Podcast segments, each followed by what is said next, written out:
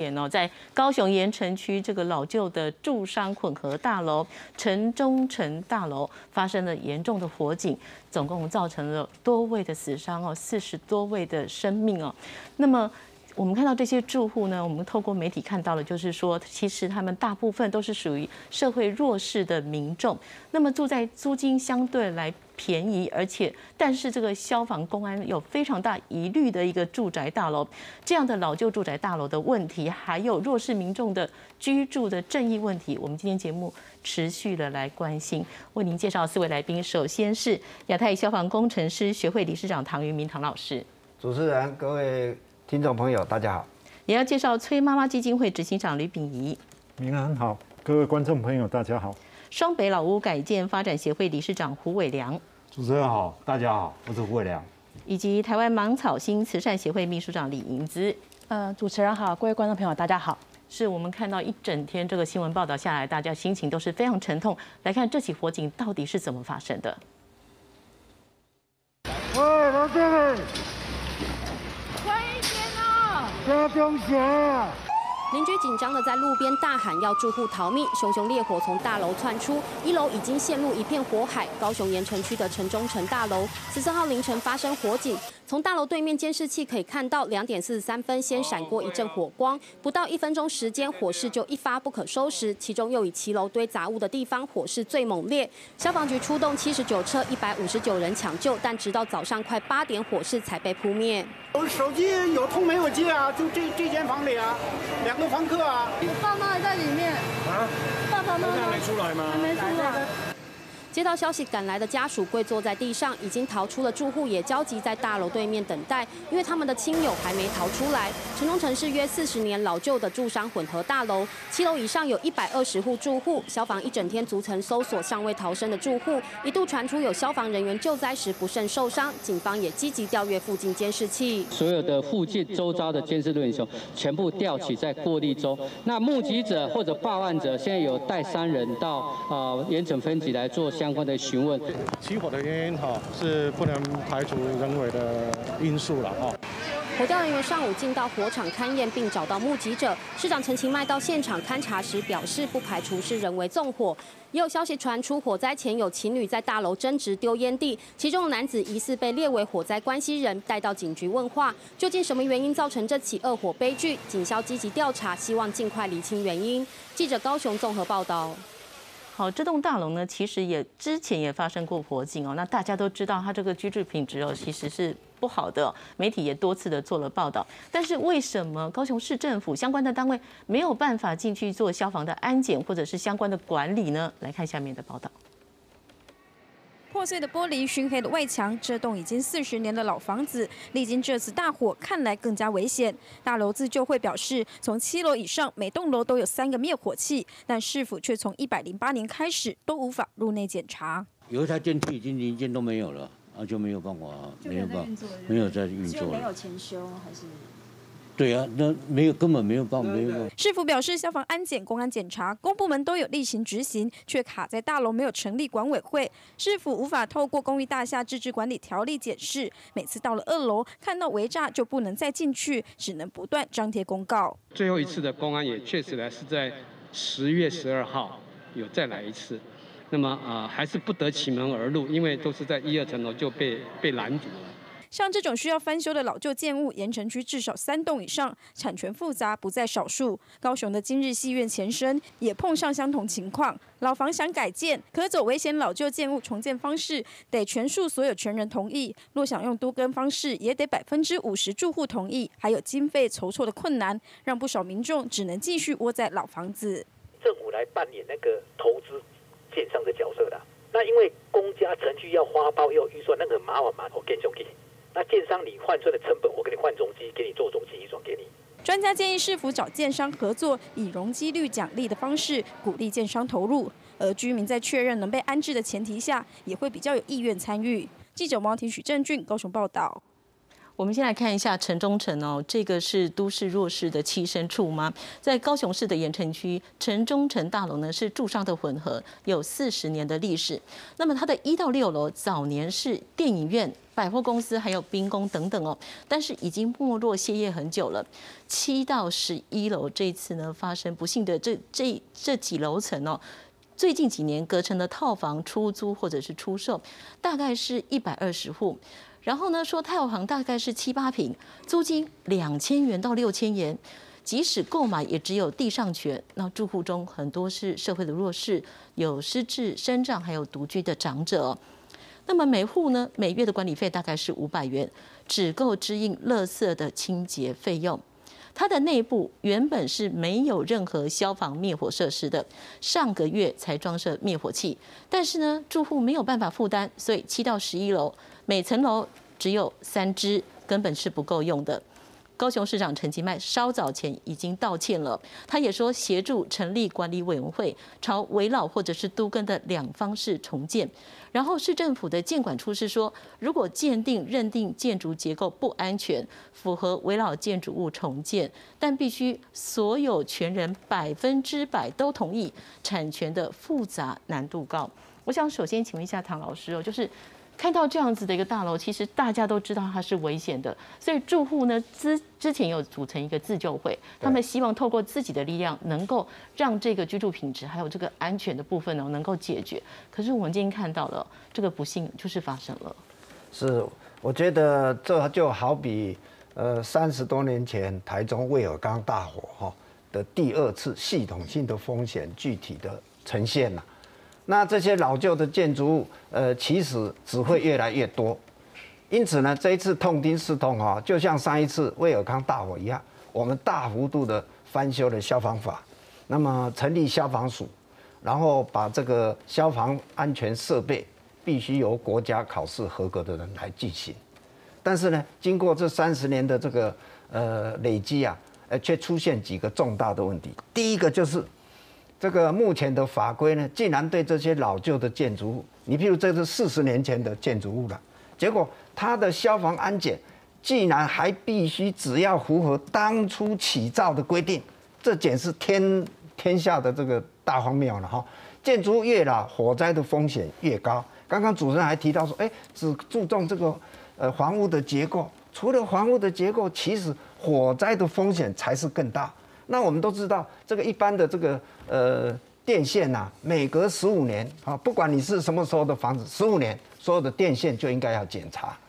一样的，我个人在这一次这么重大的死亡火灾，还有老旧建筑，强烈建议政府要即刻修好。只要房子到二十年，不管你是什么时候盖的，就必须按照当时新的法规跟要求，重新评估它的火灾风险。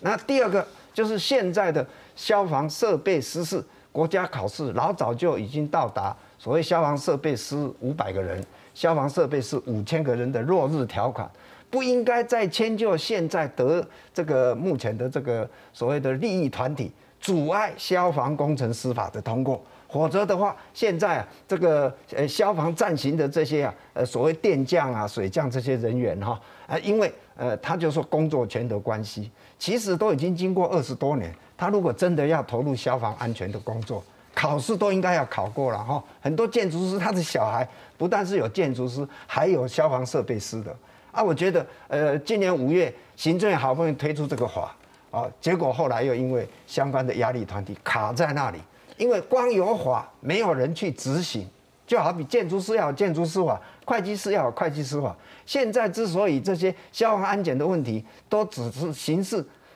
最主要就是说，这一些人员，我即使作假，我即使没有落实，无法可以管我。是老师，我想请问一下理事长啊，就是说，我们刚刚看到高雄市政府说，其实呢，他们曾经到了二楼哦，但是呢，因为这是私人土地，然后架设围栅，所以呢，他们不能进去。然后又说这个大楼呢没有管委会，他没有适用公寓大厦自治管理条例，所以市政府的做法只能张贴公告。那这样子看起来，就算有法，其实。在这个大楼这些这次的不幸事件里面，我们完全没有办法去帮助他们在他们的呃居居家的安全上面。确实是这样，因为政府现在虽然一直在鼓励推动哦，让每个社区哈，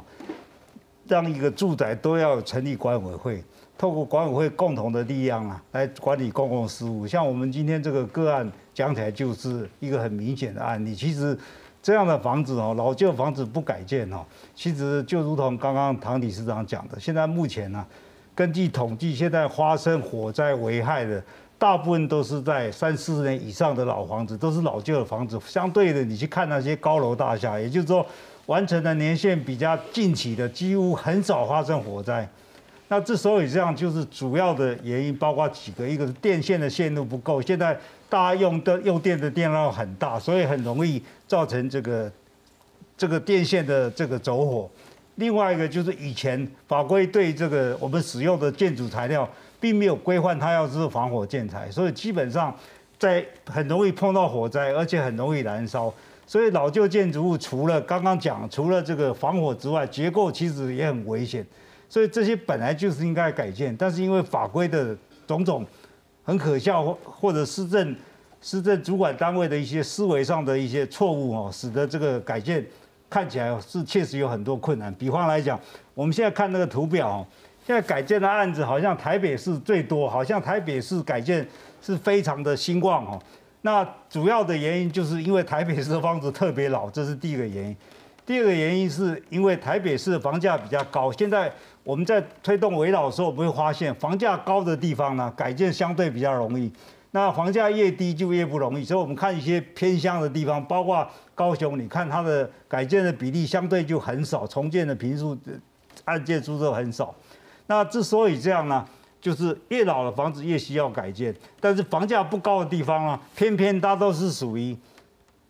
比较属于弱势。像我们今天这个案例呢，它其实这个地因为地区的转变呢，它已经变成这现在这个这个大楼已经变成半废弃的，现在只有像一到六楼没有在营业了，那楼上呢？就是变成我们讲的另外一个贫民窟，讲的难听点就贫变弱势家庭在居住。所以他也没有没有一个很好的管理组织在负责这个整个的公共安全。其实我们知道，一般大楼哈，像为什么政府要推动这个管委会，就是管委会有一群人受雇来管理它的安全。因为大楼它本身呢，或者是老旧建筑物都是要管理的，没有管理的话，其实除了这个私有自己自己住的这一部分专有部分呢，公有的部分呢，其实是常常是才能衍生这个灾祸的这个来源。那今天我们以台北市来讲，刚刚讲过，虽然说它看起来哦改建案例很多，可是从比例上来讲，其实是相当少的。为什么太少？其实有很多问题。我们简单讲一下，像一楼的，因为在做生意嘛，他通常不愿意改建，因为他不不愿意牺牲租金的收入。那顶楼的呢，更是顶楼，它有顶楼加盖，因为改建之后，它的顶楼的权益就受损，他也不愿意改建。那台北市最大的问题，台北市住宅大部分的住宅四五层楼的公寓都属于我们是属于住山的土地，住山土地就是说它可以盖的容积，其实根据新的法令规定只有二二五。那现在目前现有的房子呢，它目前的现况呢，以四层楼来讲，大概它的所用的容积都已经到两百八，如果再加上加建的话，再加上违建的话，往往超过三百。意思就是说。你如果二五的容积再给你奖励四十 percent 甚至五十 percent，将来可以盖盖出来的面积还比你现在的面积还要小。那意思是什么？意思就是说改建之后，你的房屋的间数、平数一定会变少。所以很多人会会去这样去攻击那些人，说：哎，你这个改建后你的价值增加了。那你想对这些住老屋的这些屋主来讲，价值增加对他有什么意思？他基本上呢，他现在有三个房间可以给他给他的家人住。改建之后，刚刚讲过，因为你可以新建的加上奖励的容积呢，跟你现在的现在的这个容积差不多。意思就是说，盖的费用呢，没有人帮你摊。那如果有人帮你摊的话，你的室内平数一定会变少。本来你有三个房间，变成两个房间，所以这些人呢，味道人士或者这些。自认为很清高的人士会讲，你已经获利了，已经很好了，或者政府他根本事不关己，他都你很好，我已经对你很好啊。殊不知道这些住户呢，可能都上了年纪人，对他好，他又没有准备卖房子，你让他三间变成两间，他就是实际上就是住不下嘛。所以今天台北市的房子来讲啊，基本上这四五层的公寓，也就是消防上最危险、结构上也是最危险的这些建筑物了，却翻修非常困难。以我现在来讲，我们公司手上的围绕改建案十几件，几乎是应该是全台湾最多的。我们碰到困难就是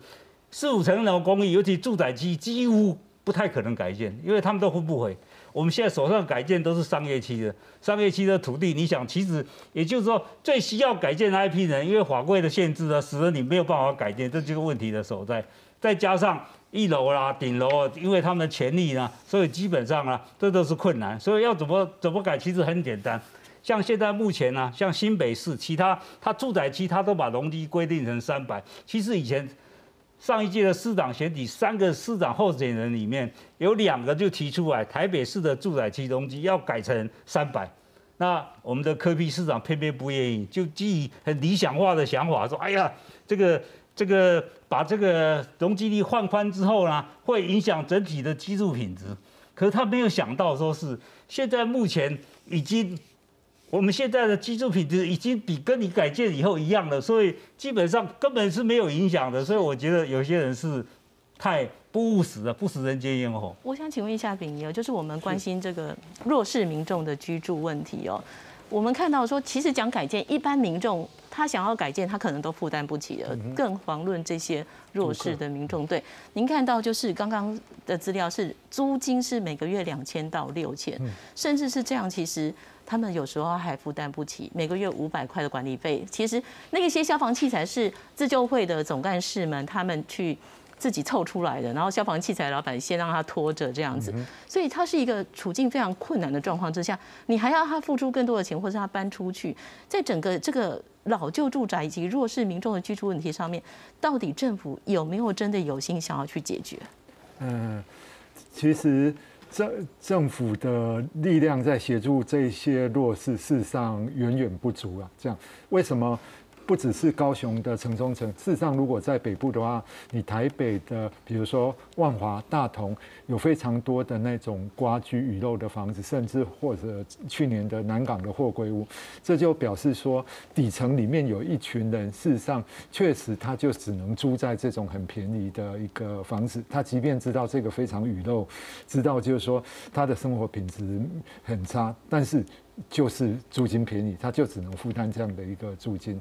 那我们的政府的住宅政策，比如说社会住宅的租金很高，其实这些付两千块的租金的，他绝对那个住不起社会住宅。你即便即便提供给他社会住宅，即便是台北市已经算首善之区，它的社会住宅已经创全国有最好的九宫格的租金补贴，已经可以补到最优厚的一个条件的，但是。那个是补贴之后的社会住宅，还是比这个租金价格贵，所以他们还是租不起。然后再加上，因为台湾的租金补贴的钱事实上补的不够，所以那个又要合法建物，因为营建署左手管建管，右手管住宅政策，它不能相互打架，所以它的租金补贴一定要发给那种合法建物的的。的的房东这样，那所以这样的情况之下，就变成了他的租金补贴补的不够的情况之下，那个弱势的房客领了租金补贴，那个反而租的要更贵，租不起，所以他很多的弱势房客的话，宁可不申请租金补贴，去还是去租那种两三千块比很便宜的那种租处的房子这样。是，那我们没有办法帮他们在他们的居住的安全部分。多加的琢磨吗？啊，这个部分蛮两个现象的哈。第一个，台湾长期的租屋黑市，就长期的租屋黑市地下化，就是说，其实。连政府都不晓得租租屋市场到到底有多大，租屋市场有这样的状况，那这个是民间团体去做推估的，根据内政部跟财政部的资料，很自己去推估，因为台台湾根本没办法提供这样的租金的一个资料，那所以推估之后，大致我们发现就是说，台湾可能有一百零二万户，那这个数字我们觉得有可能是低估的租租屋的强。家庭，但是大家也都知道，台湾的房东因为就担心报税。所以事实上有报税的只有三十二万间，那台湾估计的话，大概有七到九成是那个没有报税或者是的的房东这样，那预估至少有七十万户，那所以地下化的情况之下，导致政府完全没办法掌握了租屋市场，然后房东因为。不想报税，所以影响到了租金补贴跟社会住宅包租贷款的住宅政策。事实上，很多房东不愿意跟政府的住宅政策打交道，因为他觉得一打交道税就会增加，所以就等于政府的住宅政策就事倍功半，根本就是房东不愿意报税的情况，这样打了折扣。然后。税的部分、资讯公开的部分是一回事。另外，台湾在租屋市场还有一个非常，诶微妙跟吊诡的，叫做那个违建的政策。违建的的的的趋势，就是说建管的要求的很严，但是就是违建就是会乱盖这样。那台湾的住宅法里面四十条虽然有规定基本居住水准，但是事实上台湾的基本居住水准事实上是非常简陋的，它只有那个就是嗯基本的平数，每人均面积这个意思是说，诶。我一个人应该有的居住水准是三点九五平，啊，如果我一个人在我的住宅方面没有到三点九五平，其实我就是看起来是不合格的，甚至租金补贴可能都没办法申请。就是我如果去租这样很小的房子，那是肯定不可以有租金补贴，就就没办法通过，或者是，但是。它这个规范的评述，但是另外一部分，它真的真的要去做规范的，比如说安全或者是品质的部分又没有做规范，所以我们的那个基本居住水准基本上规范的就是只要有那个那个小就是小便斗。有那个流那个洗脸台这样的基本的设施而已，所以事实上就以这次的火灾来看，它其实要被规范的各种安全品质的部分，事实上没有。但是如果我们看。美国的这个资料，美国的租赁条例、租赁住宅法里面，光是房东应尽的一个义务，针对于健康跟房客健康跟安全的部分，就有十二项。你看这个图密密麻麻的，你就知道他们规范了多少，就是。当然不用讲结构安全啊等等，包括公共空间那个火灾的部分都有非常严格的规范，甚至连冬天暖气热水器要可以到华氏一百二十度这种事情都做了规范。那除了租赁法做这样的规划以外，很多城市还有住宅安全检查的一个计划。那检查计划的项目也包括就是有十六项的一个项目，然后当然就是除了结构的部分以外。包括增烟侦测器的那个一氧化碳的侦测器，以及每个房间的门跟窗户都要有可以安全逃生的一个操作跟打得开这样的规范都有在做。那或者是瓦斯管线有没有泄漏这种？那真的如果是比较先进跟进步的租屋市场的一个管理跟规范是要做到这样。那台湾这个是呃，在美国这个是呃屋主跟这个租客他们。两方必须就着这几项先确认都有这样子的达到标准，然后他们才可以签下契约。对，政府会针对这样的一个房子去做要求，就是他们租赁条例，或者是有些城市就是你要通过了这样的检查之后，甚至通过检查之后还可以出租这样。是，但是因为我们太多，就像您说，我们太多黑数了。对对，所以其实要走到这一步，感觉那个距离是非常非常的遥远。是。但是台湾目前最重要的住宅政策就是租金补贴跟社会住宅包租代管，事实上都是奠基在台湾的租屋市场。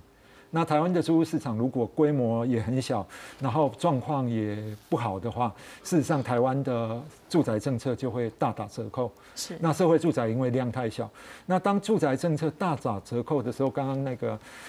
明明南所问的那个问题，就是说台湾的这些弱势者就没有办法借由台湾政府的住宅政策这个社会安全网把他们接住了。我我们来看一下哦，事实上呢，在大概五年前的时候，公视的记者也曾经进到城中城社区的大楼哦，去拍摄他们呃某些住户的一个住宅的状况。我们来看下面的 VCR。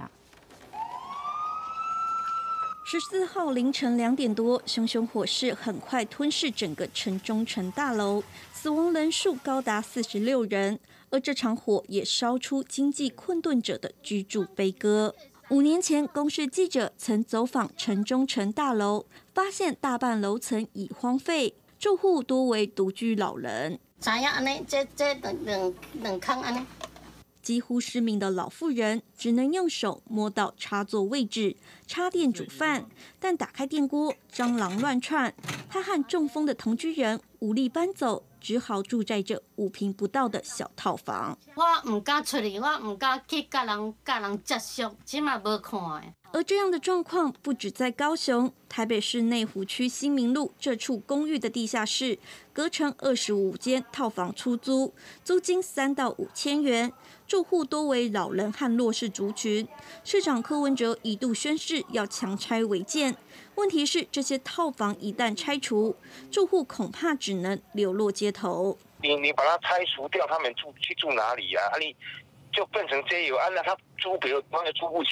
无论南北，房价节节高升，困顿的老人只能蜗居。一旦发生风灾、地震或火灾，根本难以逃生。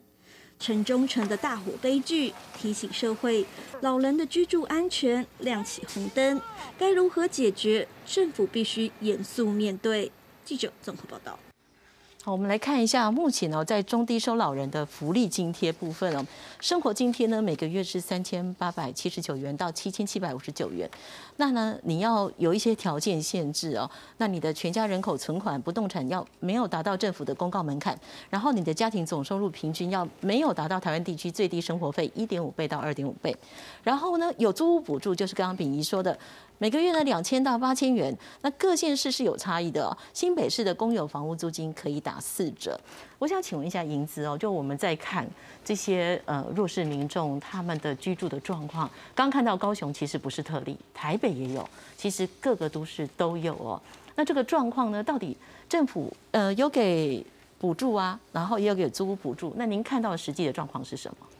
好，那其实呃，对，的确像我们在万华区做那个无家者，就是街友的服务。那的确很多街友透过我们的协助，或是其他单位的协助，他们也慢慢的，比方开始工作，然后有积蓄可以租屋，或者是他申请到社会福利，然后可以进到租屋的市场。那其实我们都面临到一样的问题，就是他们其实在面对租屋市场时候很无助啦，就是以他们。本来就已经很低的一个所得，然后还要花占所得很大的比例的钱去租房子，但是在万华，他能够租到的房子其实屋况跟刚刚影片里面差不了太多，就是也是很多是地下室，没有对外窗，或者是建筑很老旧，房东也是年纪很大的长辈，他们也无力修缮，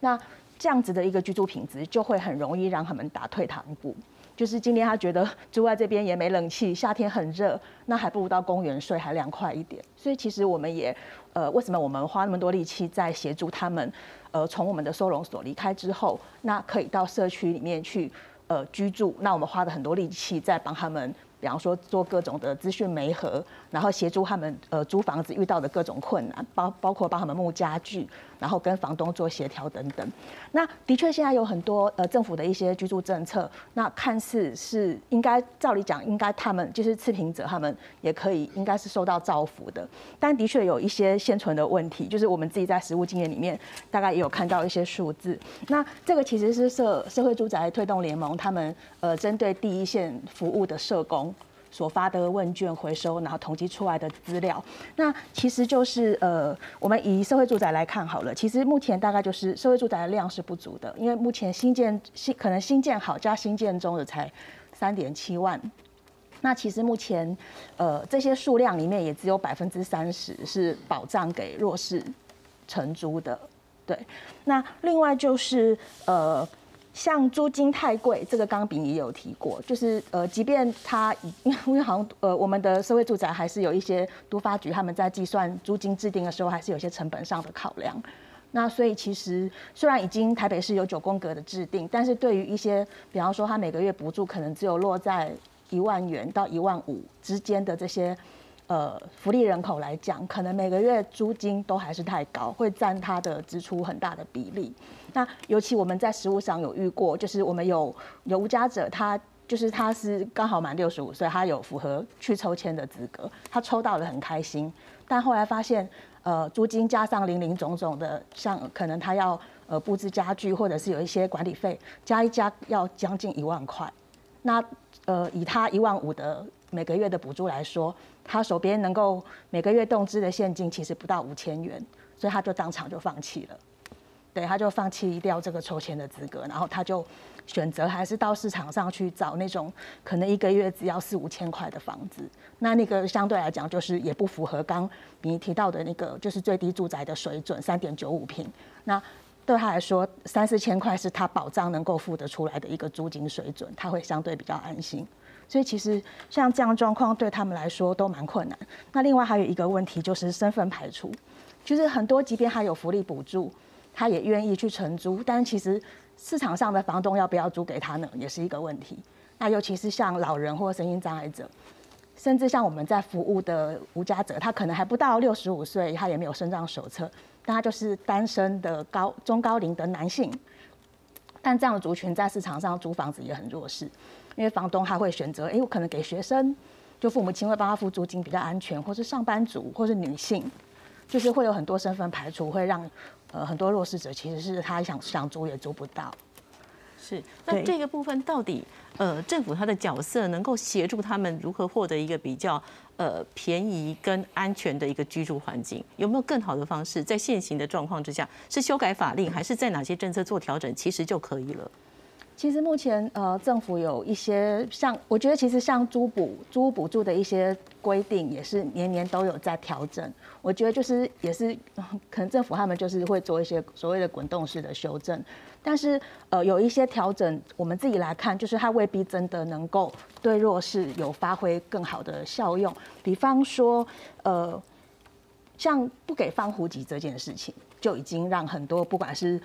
呃，就是就是一般市场的德弱势，他要租，其实很多房东会担心可能报税的问题，或者是哎，这个人要设户籍，那我可能就会呃，就是房子出租这件事就会被政府掌握到，那他们其实就会不太愿意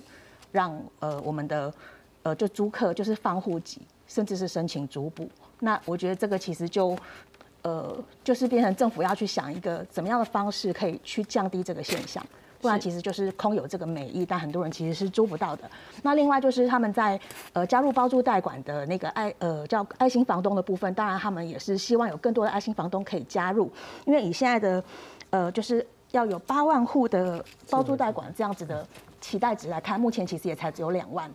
嘿，才只有两万户，其实。距离目标值还是有很大的差距。那他们释放的一些利多，比方他的那个呃，就是当然有一些房屋税或或那个就是地地价税的减免。那另外在那个免税额的部分，也从一万调到一万五。但其实对一些可能很多房子在出租的房东来讲，这个一点诱因都没有。是我们来看一下社会住宅啦，就是之前呃前阵子也是争议颇大的，就是政府好像觉得这社会住宅要推，真的是还是有很多的问题哦。那目前呢，住宅法今年六月有修正哦，他说呢，提供这个经济或社会弱势者的比率呢，要由三十帕提高到四十帕，然后呢，也纳入了因为怀孕或生育遭遇困境的未成年人。那内政部有一个统计哦，现有核心王宫的社会住宅是一万。八千七百六十五户，那屋主参与社宅的包租包租代管呢？这个呢，租金免税呢，从刚刚说的哦，就是一万块增加到一万五千元。那累计呢，没合了两万九百四十九户，在这个七月份没合了一千五百八十四户是最高了。我们看到它其实还是有很多的挑战，比如说希望在二零二四年完成二十万户的社会住宅，那其中呢说十二万户在新建，不过有八万三。还在规划，然后呢说希望是八万户的包租代管，但是呢目前只有两万户参与。我们看到了社会住宅还是不够多，因为卫福部的统计，低收入户是十四点五万户，大概是二十九点三万人。那民间团体的推估呢是弱势需求是二十四点八万户。如果我们说提高到四十趴好了，那社宅的总数至少需要八十二点六万户。我看这个这个数字。我们要达到真的是非常非常的难了。是，是确实以目前政府住宅政策的量能来讲的话，特别是可能照顾弱势效果比最好的社会住宅的话，那个部分的距离还蛮大的。因因为事实上台湾目前的社会住宅的量太小，这样，那。另外，台台湾目前有三种的住宅政策，或许我们应该整体把这三种的住宅政策来做一个通盘的运用跟通盘的的规划，就是社会住宅，以及最多的是租金补贴，然后还有包括社会住宅的包租代管，那有三种的住宅政策，但是那个大社会住宅量其实是最少。但是大家都要抢的要社会住宅，年轻人也要社会住宅，弱势也需要社会住宅。但是如果我们把这三种的住宅政策的工具，可以把它依它的特色做通盘的运用，再加上那个如果需要政府协助的对象，除了年轻人以外，就是所谓住宅法第四条的十三类的弱势哦，包括单亲、包括老人、包括无家者、包括原住民等等，有十三类。那如果我们把这十三类的需求，把它做分类跟分级，以及三种的住宅政策也把它做分类。依特性把它分类分级，理应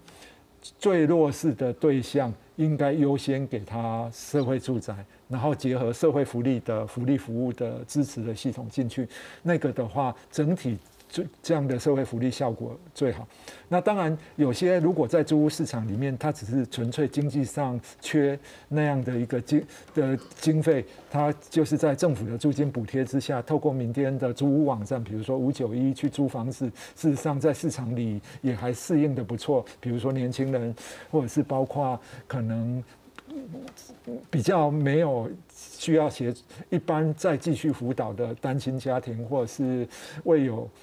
那个三名子有三名子女的那个家庭的话，其实那个部分应该是可以把它诱导到租屋市场里面去租房子，透过租金补贴的一个政策去协助，然后需要适度的要去在包租代管的专业者的辅导跟协助的，或许诱导到社会住宅的包租代管。所以如果放在一个比较整体性或者是。比较理想性的，其实应该是做这样的一个政策的一个分导，相对可以把住宅政策稍微再照顾的比较多比较好。但是目前政府没有做这样的一个的整个的规划跟分导了。那即便有做，可能以我们目前看到的这个数字，台湾有那么多的一个弱势家庭更需要协助的话，是。远超乎目前政府的住宅政策的量三种的总量了。是我我是老师是呃刚刚提到这个呃社会住宅的这个政策，这个固然是呃就好比你买了保险，万一发生事故以后会有财务杠杆啊，怎么来补贴？但是这一次这个城中城的火灾啊，它凸显的不是这种长期福利政策。因为马上迫在眉睫，不赶快解决的话，下一波可能死更多人，马上就要发生。我为什么讲这个话呢？那政府就要拿出决策了。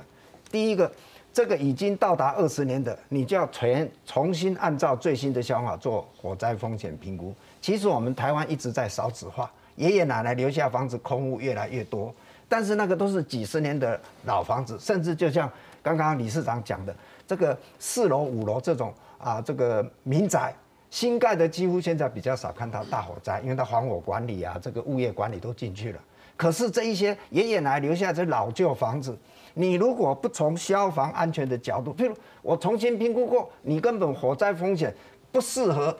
人居，马上就断水断电，它就可以阻碍这些这个，因为呃沙头的生意有人做嘛，因为我只要便宜，他就会去黑市去把这些呃弱势团体。塞到这一些，呃，这个呃所谓的猪的黑数里面去。那下一波其实就是这些地方火灾风险最高。所以如果政府要拿对策，二十年以上的房子重新做结构火灾风险的评估，只要没有到达那个标准，就是停水停电，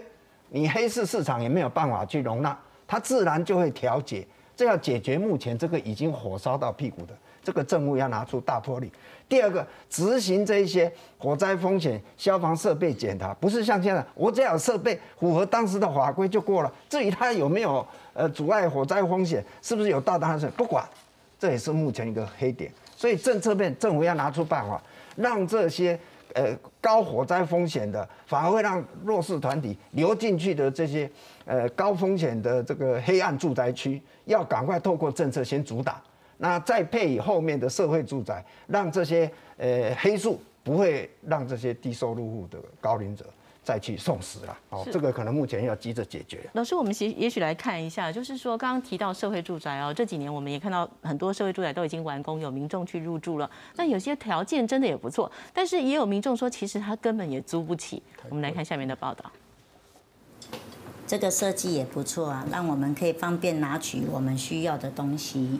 对行动不便的弱势族群来说，拥有无障碍设施的社会住宅是租屋市场最好的选择之一。无障碍的设计，就譬如有栏杆啊、扶手啊，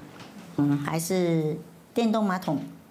就免治免治马桶，对。但不是每个需要的人都有办法抽到社会住宅。就算今年五月修法，把社会住宅的弱势保障比例从百分之三十提高到四十，实际上还是远远不足。而且就算抽到了，还不一定租得起。抽到国仔，我想说轻松啊，可是看到公文。谁知道这个才是噩梦的开始？租金一年比一年重。今年一月，台北市明伦社宅三房型的租金超过四万元，被外界批评价格过高。新北林口社会住宅则是预计每年租金调涨百分之一点五，让租户感到不满。现在的租金设定基本上是跟用市场行情。八折或六四折这个做法，应该比较全世界基本上大的做法，就是你的所得是什么分位的，我的租金就是定什么水准，才能够真正落实我们民众的租金可负担，让更多需要的人都有办法安心居住，才能发挥社会住宅的最大效果。记者综合报道。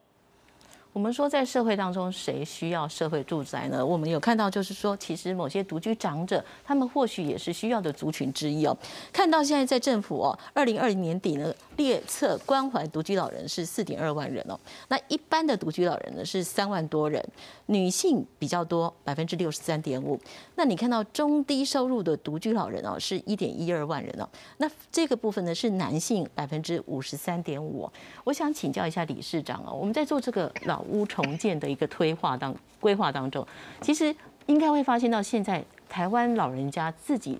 独居的状况是比较多的。那他们对于住宅的观念，其实跟年轻一辈的也是不一样的。所以在看老屋重建，在独居长者这一边，他们的需求是什么？您刚刚提到，就说其实如果要花很多钱，大家还是希望是继续住老房子。那政府有办法透过什么样的更好的机制，让这些长者选择重建，然后住一个更安全的房子吗？其实现在社会住宅是分成两种人在住，一个是年轻人，一个是弱势团体。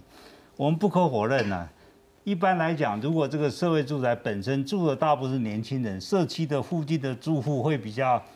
会比较欢迎。如果住的弱势族群太多的话，其实也会引起这个邻近地区的居民的反对。然后我们再来刚刚刚谈到，刚谈到这些弱势族群啊，或者年轻人，他们现在住的这个所谓的出租出租来的房子，通常都是怎么样一个情况？我们可以讲，基本上他们租来几乎都是顶楼加盖，也就是四五层楼的顶楼加盖那种。那个你刚刚谈到安全性的话，那个不管是在结构安全或者在消防防灾方面，是更是做得一塌糊涂。所以我们现在看到所有的火灾几乎都发生在顶楼加盖。那个很简单的铁皮屋，所有的新建铁皮屋的所有的建材都是不是防火材料，所以往往发生火灾。那在地震的时候，还有现在台湾没有什么太大的地震发生，它是发生大地震的时候，那些顶楼加盖砖砖造的房子或者是铁造房几乎都不堪一击。所以我们现在看到这些所谓出租的住宅，它基本上就是属于违法的建筑物。所以政府刚要讲消除那些所谓黑户啊，因为这些弱势族群呢，它变成社会住宅的居住条件虽然很理想，但是租金很高，他被迫去选择住那些危险性很高的这样的一个违章建筑。所以基本上，而且这样的因为有这样的市场存在，就使得这些五四五层楼的老旧公寓的顶楼的屋主更不愿意参加参加这种改建，所以就形成一个恶性循环。其实，如果你规定这些，刚刚我们这个，我们刚刚讲秘执行长讲的，这些不符合消防规定的，你根本不应该让它存在，你就强拆就是。强拆的结果呢，让这些老旧的建筑物重新再去改建，改建好之后，这种不符合规定，不管消防或者结构安全的这种房子数量就变少了。那其实这个市场啊，就会走向比较良性循环。更何况哦，刚刚讲，其实我们刚刚讲到，大部分的社会住宅，包括出租的。住户呢，他都希望租给上班族、年轻人，他不希望租给这些弱势家庭，所以弱势家庭就变成一个被被遗弃的社会的一群嘛。所以要怎么解决问题？你社会住宅基本上，你对年轻人跟这些弱势族群，你的租金应该把它切割成两块。弱势族群的租金呢，应该要更便宜，要符合他们的居住的需求。那年轻人呢，他负荷能力稍微高一点，你可以把它提高一点，而不是说现在千篇一律都是一样。或者刚刚讲到，好像弱势族群有给他打租金有一些优惠是，那优惠也不够多啊，因为基本上所谓什么叫弱势族群，他就是他的谋生的能力，年纪大了，或者是我们刚刚提到要六十五岁以上，他根本已经没有在就业了，他是靠靠这些这些抚恤金在过活。你再给他以台北市来讲，上次还出现三万多一、三万多一栋的这个社会住宅，他的这个他每个月得到的救济金只有这么少，你叫他去租房子简直是天方夜谭啊！所以基本上我觉得，包括这个年轻人跟这个这些弱势族群啊，不管是租金或者补助，你应该把它拆开。同时呢，你也尽量啊，有很多像现在很多社会住宅盖的地点是非常的棒啊。非常的棒，你其实变成一个资源的浪费啊！你这些老弱，他既然没有在，已经没有在就业，没有在赚钱，你可以找一个还是很方便，不见得要在市区里面。这样的话，这些弱势族群他可能会更住得起啊。你如果通把它放在精华地带，那么这些负责新建社会住宅地方政府，他又要考虑他要裁员，结果他就把房价拉的租金拉得很高啊，结果变成吃力不讨好。啊，所以，我我觉得刚刚讲第一个呢，我们要把这些围楼呢，要很坚定的，要让他们能够改建，这样对这个我们的危险障碍可以减少，同时也可以使得这样危险建筑物的供应呢会变少，使得他们能够转向这些合规的住宅里面去居住。那当然，我刚刚讲到年轻人跟这个弱势族群，他们的租金是应该做不同的考量。而所谓的不同考量，未必见得所谓打六折，说不定要打二折、三折都有可能。因为弱势族群，你要把它当做一个社会政策，你要由政府来出资来做这件事情。是，那政府其实他也说他做了很多事啊，但是我们看到的效果就是还是有很多是弱势民众，他居住的品质是差的，然后他甚至也寻求不到更好的一个方式，他只能选择这样的居住方式啊。那所以其实感觉是一个无解，就是永远都在那边的恶性循环了。嗯，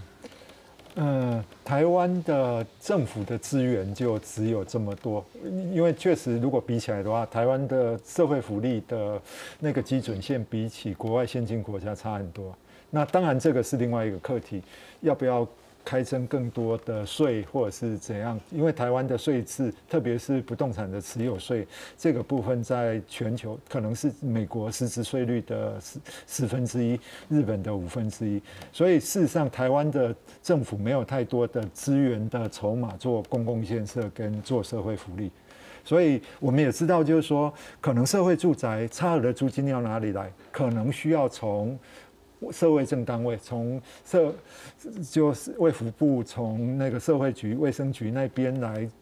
给差额的租金补贴以及更多的一个支持，但是台湾的社会福利政策已经几乎资源已经用到用到紧绷，已经没有办法再下去了。那所以我们有这么多更多的弱势需要协助，但是我们的资源筹码只有这些，事实上就捉襟见肘。讲一句实在话，就是说，看，呃，这样的不幸的事件。每一两年都重新会再发生一次。那事实上，政府看起来也只是就是说，若是等他出了事再说。那坦白说，你真的要把它安置，要把它安排到何处去？其实政府坦白讲，他也手也没没没有什么，没有什么想法，也没有什么筹码可以做这样的一个安置啊。是我们再回过头来看这个围绕重建的部分哦。刚刚说到了，其实目前呢。全国的危老房屋重建受理的是两千两百八十六件，那核准的是一千七百八十三件。全国目前三十年以上的老屋是超过了四百四十九万栋。这个是全国房屋百分之五十点四啊。那看到六都的部分，在台北呢，它合主重建是五百六十件，新北三百五十七件，桃园是八十二件，台中三百零三，台南一百六十一，高雄一百零一，这是核准重建的。但是您看到右边右边哦，屋龄三十年以上这个栋数跟比例哦，看到了台北是六十四点三万，新北是七十七点七万，桃园是三十点二万。台中是四十二点八万，台南是三十六点三万，高雄是五十六点四万。所以唐老师，这个重建的速度真的完全赶不上啊！我们才一千多件核准完成了，那但是我们的是万。我们长期追踪这个消防安全了，其实就是看到这个问题。大家还记得吗？五月份彰化防疫旅馆，他因为要去赶快找收容防疫人员的场所。也去找到一个三四三四十年的老旅馆，而且发生好几次火灾，结果这个消防人员也殉职了。住在里面的人当初不敢跑，说跑出去会被罚钱啊，会被罚一百万。消防人员要他们逃，他们不，因为规定不可以出去，离开就要罚钱。那屋主还说那个是谎报，哦，其实发生火警了，他说是在演习。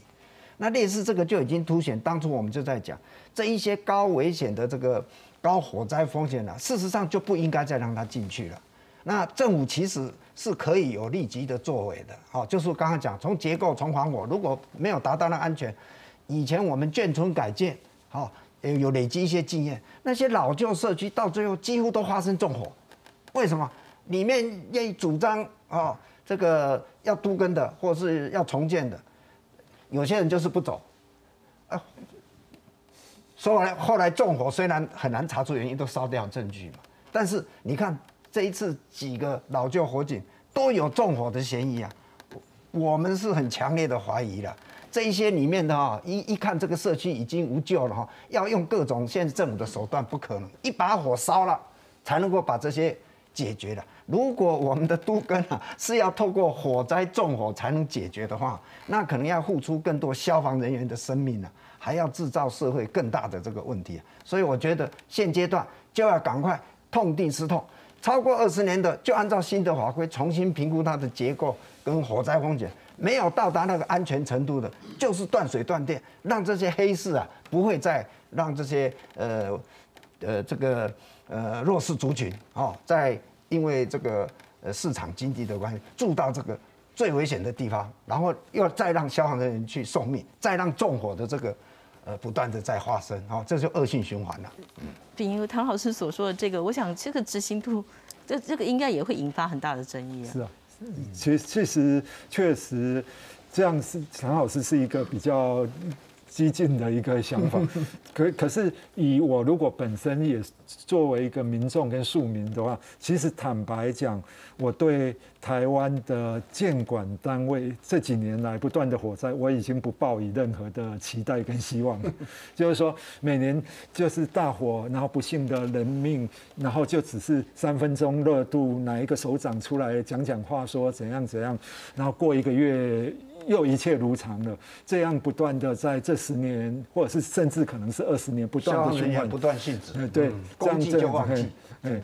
就就这样循循环，真的很无奈。